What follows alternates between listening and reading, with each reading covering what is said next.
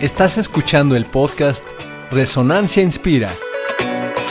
Bienvenidos a Resonancia Inspira, un podcast para conectar conciencia e inspiración. Una semana más aquí, Mariano Macías y hoy me acompañan Noemí Origel y Eduardo Figueroa. Perfecto, y junto a Noemí y a Lalo vamos a ver algo importantísimo. Vamos a lo largo de la vida reaccionando a todo lo que nos va sucediendo sin siquiera preguntarnos por qué estamos reaccionando de tal manera. No es hasta que llegamos a nuestra cama en la noche que empezamos a pensar, ¿por qué hice eso? ¿Por qué reaccioné? ¿Por qué grité? ¿Por qué me exalté? No es hasta la noche de todo un día de, reacciones que empiezas a decir, ay, hubiera hecho esto de otra manera, o uy, sí me salió bien, o uy, voy a tener que hacer una llamada para pedir perdón a alguien.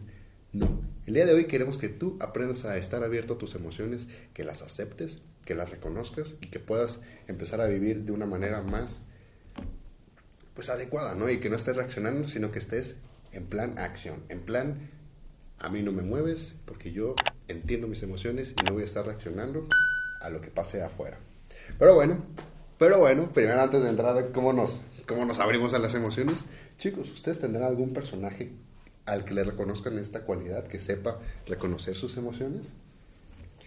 Pues fíjate que, que sí. Órale. Nada más que em, no me fue tan fácil localizarlos, pero una vez empecé a, a darme cuenta, eh, sí, he localizado varios, pero algo que descubrí es que en, en televisión, mm, más bien hay muchísimos que reconozco que no manejan muy bien sus emociones, o sea, son la mayoría los que no. Y, pero sí encontramos personajes bastante, con bastante sabiduría y, y- y manejo y conexión emocional. Por ejemplo, eh, me gusta mucho un personaje muy tradicional de una generación más específica en, la, en, la, en las películas de Star Wars con el maestro Yoda. Ok. Hay otro maestro que se llama Obi-Wan, que él también tiene sus contradicciones, sus contrariedades, sus dificultades, pero al final hacen un trabajo interno. Ellos pertenecen a una, digamos, pues como una comunidad de los, de los Jedi y tienen mucho trabajo interior y trabajan mucho con las cosas que les mueven y de hecho es como una consigna, o sea, te está pasando esto, trabájalo porque te va a llevar a tomar malas decisiones, te va a llevar a diferentes si- situaciones y entre ellos se van aconsejando. Wow. Me parece que es un muy bonito modelo ese. Pero hay muchos otros. eh, en la serie del Avatar hay, hay otros personajes muy sabios y, y que manejan sus emociones incluso de manera muy divertida, a veces como sarcástica, a veces sin tanto drama. Y eso me parece muy oportuno porque a veces pues, las emociones nos sacan y, y nos Explota. exaltamos Sí, sí, sí. demasiado o nos hundimos demasiado y creo que a veces entrar en la chispa, en el juego, en la broma, ayuda a romper esta sensación de dramatismo, ¿no? Nice. Muchas gracias. Para que pongan atención a cuando vean otra vez Star Wars y Avatar. Tú, Milano, ¿a quién traes? Yo eh, me acordé de una película que vimos, de hecho, aquí mismo. Ujú. que no me acuerdo el nombre, creo que es. Bueno, se trata de la vida de un presentador de televisión americano. Bueno, realmente de un periodista que lo entrevista. Ajá. Pero el personaje es este presentador que se llama Fred Rogers. Sí. que podemos ver en la película cómo sabe y reconoce estas emociones y se las permite y las expresa de formas pues muy constructivas, la verdad, hasta las emociones que tenemos como eh, una imagen muy negativa, como estar enojado, eh, se muestra ahí como toca el piano, como siempre se da un espacio para poder expresarlas y poder sacarlas, poder sentirlas, aún emociones que, que, que tenemos asociadas como el lado negativo, ¿no? Como la tristeza, el enojo, que sea ese espacio. Es una película muy, muy buena, no me acuerdo del nombre. Ni yo, una- pero creo que con que le pongas Fred Rogers. sí. Sí, sí, buscas en Google Fred Rogers, te va a salir esa película. Eso.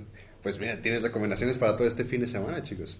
Y pues bueno, yo les tengo un personaje un poquito más, más, ah, más bajo, pero pues eh, esos personajes son más sabios en cuanto a sus emociones. Yo les traigo uno de nivel más bajo, porque todos empezamos por ahí. Entonces yo les traigo a Winnie the Pooh, porque ah, algo que a mí que he aprendido aquí en Inspira es que muchas veces las emociones se imprimen, se representan en nuestro cuerpo. Y al menos yo le reconozco mucho a Pooh, que tiene esa sabiduría de darse cuenta en gracias a su cuerpo que está sintiendo cosas. Por ejemplo, si algo le da miedo, generalmente es como que, "Uy, uy", no, y como que empieza a saltar, empieza a, como que a reaccionar de distintas formas. Le da hambre y es como que, oh, a mi pancita le duele y es como que dice, ok, puso atención a su cuerpo, que le está mandando un mensaje que es justamente hacer un cambio. Pero bueno, ya tienen recomendaciones todo este fin de semana. Y yo creo que se pregunten ustedes, pero a la vez ustedes dos chicos, para ustedes, ¿qué son las emociones? O sea, realmente, vamos a estar abiertos a las emociones, sí. Pero, ¿cómo le ponemos en palabras qué son las emociones? Va. Va, va. ¿Quieres empezar, Lalo? ¿Tú, ¿Para ti qué son? Quiero escuchar primero. A ver, a ver. Va. Bueno, eh, yo una de las definiciones con las que me quedo y que aprendí de, de la fundadora de Inspira eh, es que las emociones son mensajeras. Son em, expresiones nuestras naturales que no son buenas ni malas, no son para catalogarse y decir, ay, estas son buenas o malas, pero sí pueden ser constrictivas o pueden ser expansivas. Es decir, nos pueden llevar hacia adentro y constreñirnos o pueden ser expansivas y llevarnos hacia afuera y, vamos. Pero no, tienen, no, no se tienen que catalogar ni como buenas ni como malas, pero eso sí, son mensajeras. Vienen a, a darnos pues un mensaje muy claro y una invitación hacia una acción. No nada más es para darte cuenta, sino que después podamos tomar una acción que nos lleve a, a algo que pues si lo escuchamos bien y honramos y comprendemos cuál es ese mensaje que nos trae la emoción, pues nos puede llevar a tomar muy buenas decisiones. ¿no? Wow. Muchas gracias. Espero que hayan puesto atención. Igual pueden retrocederle para ver si algo que no entendieron, re- rebobinarlo. ¿Quieres añadir algo, Lalo? Para ti, ¿qué más te dan Pues las sí, emociones? yo, yo antes también tenía mucho el concepto de, de que emociones malas y emociones buenas. ¿no? Pero después justo entendí lo, lo que las emociones son una forma que tiene, que tenemos todos de conectarnos con el mundo, ¿no? De, de conectarnos y de aprender y de, de- de obtener mensajes y de sentir de alguna forma eh, lo que nos rodea. Pues básicamente estoy Perfecto. Bueno, espero que ustedes también hayan ampliado su definición de emociones, que no solamente son que la alegría, que la tristeza, porque muchas veces se le preguntas a alguien, seguramente a ti también te pasó, que, ¿qué son las emociones? Pues cosas, ¿no? Como la tristeza, la alegría, pero realmente, eh, bueno, eh, de, acuerdo a la definición de Google, decía que son impulsos que tiene tu cuerpo que reaccionan ante las, las cosas que, que están sucediendo afuera, pero verlas, no solamente como un impulso biológico, sino como unas mensajeras que te están diciendo el cómo tú estás procesando esa información o esos impulsos que vienen de afuera, te da a ti ese poder de decisión para decir, ¿me conviene seguir por este camino o mejor ah, te- tendré que hacer un cambio de planes? Sí. En base a eso, chicos, ¿cuáles son las emociones que ustedes más se permiten sentir? Porque vivimos en un mundo donde algunas, sí, qué bueno que las sientas y las otras, uy, mejor nunca las sientas. Sí, totalmente. Bueno, yo, yo reconozco que he tenido fases diferentes. órale, órale. Sí, es, me parece como natural que en ciertas etapas, no sé, a mí me pasaba en la infancia, me permitía más ciertas emociones, después otras en la adolescencia, ya después pues ya te vas permitiendo mucho más. Yo creo que va acompañado un poco con, con un tema de maduración, de ganar confianza y, y de aprender. La verdad es que para mí hay una antes y un después al tener un proceso de crecimiento, en toma de conciencia, porque creo que al final el, manejar y, y ser consciente de tus emociones lo que hace es ampliar tu estado de conciencia en general, o sea, que tú te puedas dar cuenta de quién eres, cómo vives las cosas, cómo te impactan, eso va enriqueciendo mucho tu vida. Y yo sí puedo decir que hay un antes y un después en, en, en mi vida en general a partir de que he aprendido a manejar mis emociones eh, en Inspira, ¿no? Definitivamente hay un antes y un después. Pero contestando así muy concreto, no me estoy evadiendo, para contestar muy concreto, pues eh, yo, por ejemplo, eh, creo que una emoción muy presente, por ejemplo, en mi adolescencia era el enojo, o sea, estaba muy enojada, pero lo expresaba solo en ciertos este, lugares. En Con otros, mi hermana. Así es, peleando muy bien, bien dicho, es verdad. Y, y en otros momentos así como sonrisita de no pasa nada en la vida, pero este, por dentro muy enojada, ¿no? Sí, no.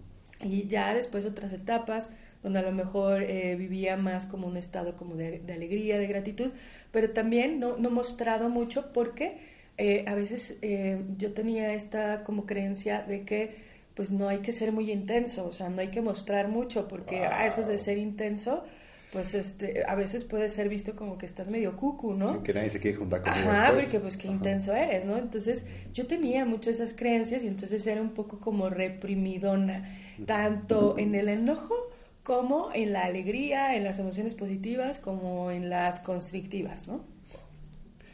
Eh, Eso de las fases por, por etapas se me hace muy, muy, muy bien. muy- Realmente sí es cierto. Yo también puedo contactar con que de niño la forma en que sentía cosas no es la misma que siento ahorita.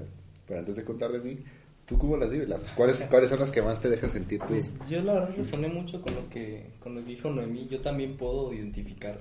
Yo antes sí eh, era mucho también muy eh, de reprimir mis emociones. eh, estaba la reprimía mucho del lado de contactar la lógica siempre, ¿no? De, de- más que de, de no ser intenso, siempre ser racional, lógico y todo eso.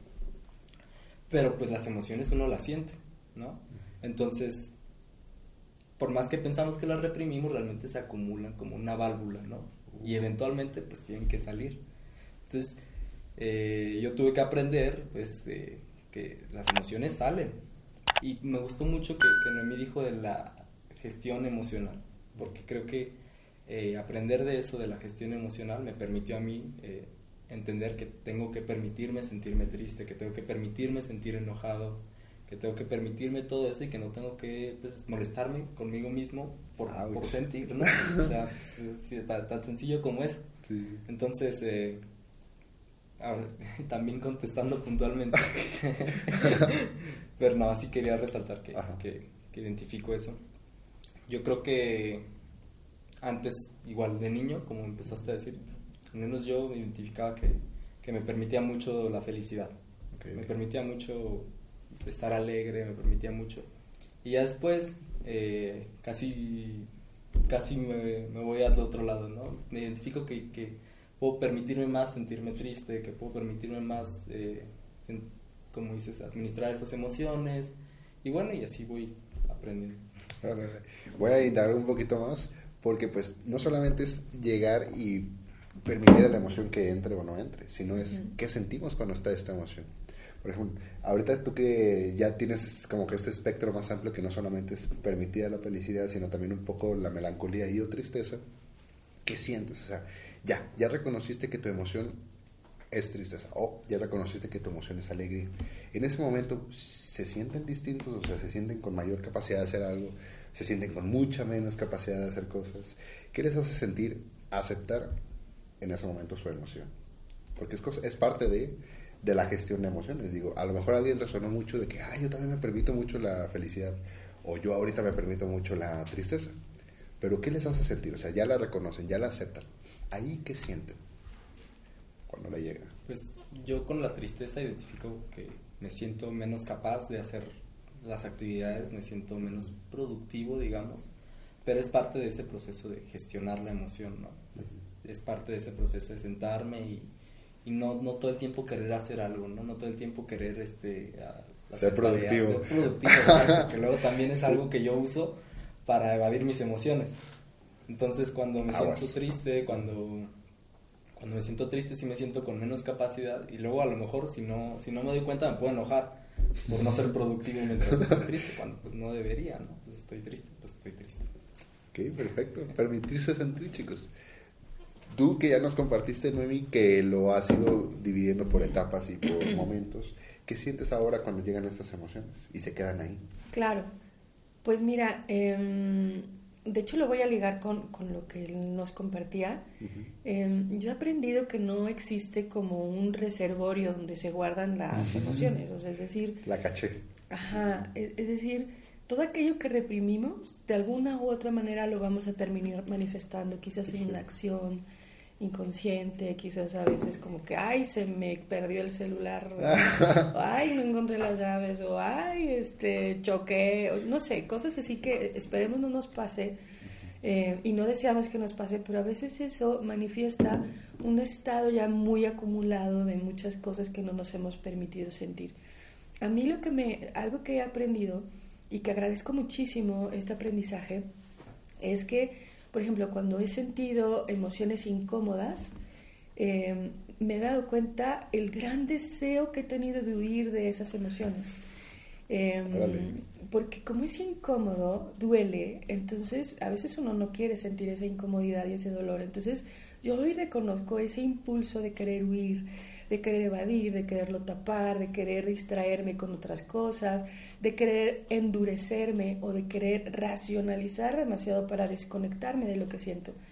Pero cada que lo he hecho, eh, realmente me ha llevado a eh, acumular, a ponerme tensa, a después tener reacciones de irritabilidad o impulsiva o a exponerme a perder las llaves o cosas así caóticas, pero viene de que yo estoy resistiéndome a sentir algo que ya es muy evidente que me está pasando. Entonces, eso yo he ido reconociendo con el tiempo he ido ganando valentía a decir, no, a ver, no te castigues, no te avergüences tampoco si estás sintiendo este dolor o te está enojando esto, porque eh, en general como incómoda, eh, eh, lo fácil es evadirlo y aparte Mm, a veces no es fácil hablar de eso que sientes y a veces tenemos muchas creencias y, pues, si yo hablo con esto alguien me va a entender o luego qué voy a hacer con esto o luego esto me va a llevar a tomar una acción y no me siento capaz de tomar esa acción. Vamos a pensar, estoy enojada. esto me tiene que llevar a poner un límite. Pero si yo tengo la creencia de que no puedo o voy a perder o tengo miedo a perder el amor, entonces no voy a querer yo poner ese límite, entonces me voy a reprimir el enojo y eso no es nada positivo. O sea, ahí es, el mensaje es, estás enojado, quieres poner un límite, aprende a ponerlo. ¿Por qué tienes la idea de que no puedes? ¿Por qué no abrir y compartir, pedir ayuda para que puedas atravesar eso que te está haciendo falta y poner el límite? Porque una vez que tú lo pongas, tú vas a ganar poder, tu relación va a mejorar y todo va a ser expansivo. Pero la tendencia que tenemos y que a mí me pasa y que estoy trabajando es evadir, reprimir, sacarle la vuelta, porque casi casi es que si no lo sientes no pasa. Pero vuelvo al inicio, no hay un reservorio donde eso ocurre, no se guarda en el lugar afuera, sino todo lo acabamos guardando dentro. Me pasa, creo que resueno muchísimo con eso porque yo también generalmente le huyo estas emociones como de tristeza, de bajoneo. Yo muy malamente lo que tiendo a hacer es como de que empezaba a sentirme triste, aplico la tuya, la es como de que, a ver, ¿qué falta de hacer? A ver, déjame, déjame ocupo, porque pues es incómodo. Y creo que también es incómodo por todo este panorama que tenemos que se, que, no me quiero sonar muy victimista, pero sí hay como un panorama social donde algunas emociones se reprimen en general, de que, uy, aquel está triste, mente, no quieres estar triste tú también, ¿verdad? O, uy, ahí están enojados, déjalos que se enojen, déjalos que se peleen, acá que lleguen cuando ya, ya hayan solucionado sus problemas. Y creo que todo ese mensaje inconsciente a nosotros nos hace hacer lo mismo, pero para nosotros mismos. Digo, eso del reservorio se me hace increíble porque sí, ahí se están guardando, pero pues va a haber un momento en que nosotros tenemos cierta capacidad y con un milímetro más de emoción que se guarde, y allá nos perdemos. De hecho, hoy me pasó. Hoy, hoy salí un poquito tarde y justamente como, como ya estaba viendo cómo el reloj seguía avanzando y es como, tengo que hacer cosas, tengo que hacer cosas, porque pues, si no, no podía salir. ¿Qué provocó? Que viniera a la mitad del camino para acá enojado y que ni siquiera pudiera concentrar como que, ¿qué quiero vivir hoy? ¿Qué quiero sentir? Sino que estaba de, ay, si me hubiera salido cinco minutos más temprano ya estuviera llegando. Y a lo mejor y no, a lo mejor hubiera estado siguiendo ahí esperando el camión, pero pues aguas ahí. Si ustedes reconocen que están sintiendo esas emociones, déjenselas sentir. No se vayan con esta finta de que, ay, no hay que sentirse tristes o enojados. Ustedes, chicos, a nivel social, porque esto nos impacta como no tenemos una idea, ¿cuáles creen que son las que más se permite la gente y cuáles las que menos permite la gente que sienta la gente? Em, bueno, a mí me pasó el día de hoy algo que me tiene un poco impresionada. Me tocó escuchar a alguien que decía que no le gustaba para nada estar triste, que le, no le gustaba estar con la gente deprimida y que, que, bueno, que sentía que ahorita hoy día había muchísima gente deprimida y que entonces ahorita prefería no salir para no encontrarse con ese tipo de gente. Wow. Y me impresionó em, porque, digo, siempre uno puede aprender, yo, yo, creo, yo creo que esto es como una forma de reflejo, al menos estamos aprendiendo a entender que las cosas que nos pasan nos reflejan cosas de nosotros y, y, lo veo con mucha claridad y, así lo integro y, Entonces cuando escuché esto yo dije, a ver, ¿qué, qué me refleja de mí, no? ¿Qué puedo aprender de esto? Y, y me di cuenta que efectivamente, eh, en mi caso, em, siento que, que, la tristeza es algo difícil, que solemos decir, no, mira, no te pongas triste, mira, acuérdate de esto de otro, no, de mira, no sé qué, porque efectivamente incomoda mucho, ¿no? Y, y porque no quieres ver al otro llorar porque asocias que sufre pero tampoco nos estamos dando cuenta que detrás de la tristeza hay muchísimas cosas que se pueden recuperar y también tiene algo lindo y es que permite como esa cercanía si nos permitimos realmente ser vulnerables y ser acompañados y recibir y dar amor en esa tristeza. Pero si la tristeza la vivimos castigándonos, aislándonos, eh, reprimiéndonos, juzgándonos y criticándonos porque, ay, qué horrible estar triste, es horrible estar deprimido, pues la verdad es que esa tristeza la vas a atravesar terriblemente. Entonces, digamos que yo no puedo decir que es algo que tengo ganado, pero lo estoy trabajando y, y, pues así como la tristeza o la rabia, que creo que es otra emoción difícil socialmente porque también la asociamos a que, que se enoja tiene mal carácter o este el que se enoja pierde. Entonces o el que se enoja es malo entonces tienes que ser como muy bueno no enojarte para no perder como el cariño social. O sea creo para no que incomodar. para no incomodar no caer gordo. Entonces hay muchas emociones muy ligadas a falsas creencias y yo bueno yo pensaría que esas dos son dos muy mal vistas wow ¿Tú cuáles ves que no se permiten? No, yo estoy de acuerdo y se nota mucho en la tristeza y en, en la rabia. Lo típico, se ve mucho cuando dice uno, estoy triste. No estés triste. ya, se solucionó todo. Muchas gracias por acompañarme. Realmente, me pasó ayer, de hecho, me, me, acabo de dar cuenta con lo que dijo Noemí. Estaba con un, un amigo uh -huh. y me dijo, oh, estoy triste. Nos dijo, estoy triste. Y bueno, hablando, me di cuenta que justamente de la tristeza se pueden recuperar muchas cosas y, y, yo traté de hablar con él y decirle, también de empatizar, ¿no? De sí, sí, sí te entiendo, me, sientes, me he sentido así uh -huh. y creo que es por esto. Y, y así hacer hasta un, un, análisis de retrospectivo, de introspectivo y, y, y, ver qué es lo que estamos sintiendo y de alguna manera sentirlo, ¿no? Permitirnoslo, pero también nutrirnos de, de la emoción creo que... Es como esa proyección que estaba Exacto. hablando los Sí, sí, sí, en lugar de decir, no estés triste, es porque aparte era en una fiesta. Órale. Entonces, en lugar de decir, no estés triste, estás en una fiesta. no, no, no, no es, no es la intención, porque sería... Contraproducente Exacto, después. sería contraproducente. Pues, esa emoción tiene que salir eventualmente. Totalmente. Creo que yo resoné mucho con lo que dijiste de la persona esta de que no, no quiere estar con la, con la gente. con la gente que está deprimida. Porque yo muchas veces llegué a pensar lo mismo, digo, una disculpa a toda la gente que esté pasando por algún proceso, pero yo también, bueno, razoné con eso porque me di cuenta que ahí me estaba proyectando, que ahí estaba viendo que alguien sí se permitía ser feliz y yo por esta creencia de que no puedes estar feliz, porque si estás feliz no haces cosas y si no haces cosas te pones más triste. Entonces como que no quería seguir alimentando este, este círculo vicioso pero lo que terminé dándome cuenta de una forma nada elegante y que me dolió muchísimo fue que a más, a más estar ignorando todo esto, detonó en mí que se hiciera más fuerte. Cuando yo viví mi etapa como que con más, o sea, mi episodio más triste, creo que lo sentí más triste por todo eso. Entonces, aguas ahí. Y para que ustedes se den cuenta, si están en peligro de, de llenar su cantinflora de emociones, mucho cuidado porque ahí, una vez que truena, ya hace estragos, tienes que hacer un proceso de recuperación. Entonces, lo que he aprendido yo es a ir sacando poco a poquito, como que cada 10 minutos, no, no cada 10 minutos, sino como un, una vez al día, cada 10 minutos, permitirme sentir todo eso para que no se me desate. Entonces, público, si tú estás pasando por alguna situación donde tus emociones no están siendo aceptadas ni siquiera por ti, date esos momentitos para ver, ok, ¿qué emoción estoy sintiendo? Okay, sea la que sea, pregúntate si es una emoción que en general has escuchado alrededor de ti que se permite o que no se permite. Y si no se permite, cuestionate, ¿por qué crees que no se permite? ¿La gente que está a tu alrededor se la permite? Y si no se la permite, ¿cómo están ellos hoy? Entonces ahí pudieras darte cuenta de que, ok, si me conviene seguir este patrón, y si no te conviene, pues empezar uno nuevo.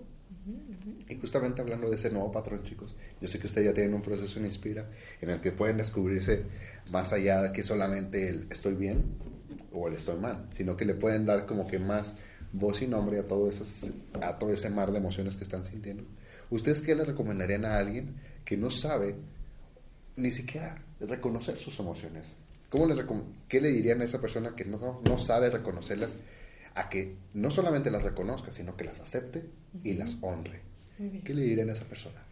Em, yo lo primero que diría es, no las etiquetes, no las juzgues. No te juzgues, no te etiquetes. Más bien acepta lo que está ahí, em, pero más bien para que lo sientas. Atrévete a sentir eso que está pasando no te va a comer, no te va a acabar, no, no te va a diluir, solo siéntelo y recibe el mensaje. La emoción que está ahí es para darte un mensaje. Quédate ahí, siéntelo y vas a recibir un mensaje, un deseo de hacer algo. Toda emoción nos convoca a, un, a una acción, a un movimiento. Ese es el mensaje que está detrás, pero, pero nadie te va a decir cuál es esa, esa acción que tú necesitas hacer más que tú mismo y el mensaje de tu emoción. Entonces, déjalo sentir, te va a dar un mensaje, escúchalo y respétalo, respétalo, porque ahí está un gran tesoro y seguro vas a crecer y te vas a sentir mucho mejor. Eso. Bueno, a él, si les gustó el consejo que les dejó Noemí, dejen su like. Nosotros se lo haremos saber. ¿Y tú, Lalo, qué le recomiendas a esa persona, incluso a ti mismo, como si te vieras más pequeño, qué te dirías para que empezara a reconocer más emociones? Primero, diría que identifique si no, si, no, si no es capaz de identificar esas emociones, que identifiquen que se transforman, porque creo que eso es hasta más, palpable a veces. Porque aunque las reprimas, se transforman en algo, ¿no? O sea, convocan a una, una, acción, puede ser una reacción. Entonces, identifica en qué, en qué se transforman esas emociones y pregúntate si es lo que quieres, ¿no? Y, y ahí creo que yo entendí la importancia de la gestión emocional.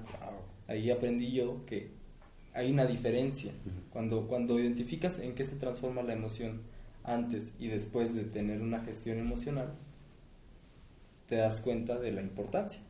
Entonces creo que esa es la recomendación que haría, ¿no? El, el, ver, tratar de hacer un ejercicio de un antes, de, de, identificar cómo es antes, hacer la gestión emocional y ver el después.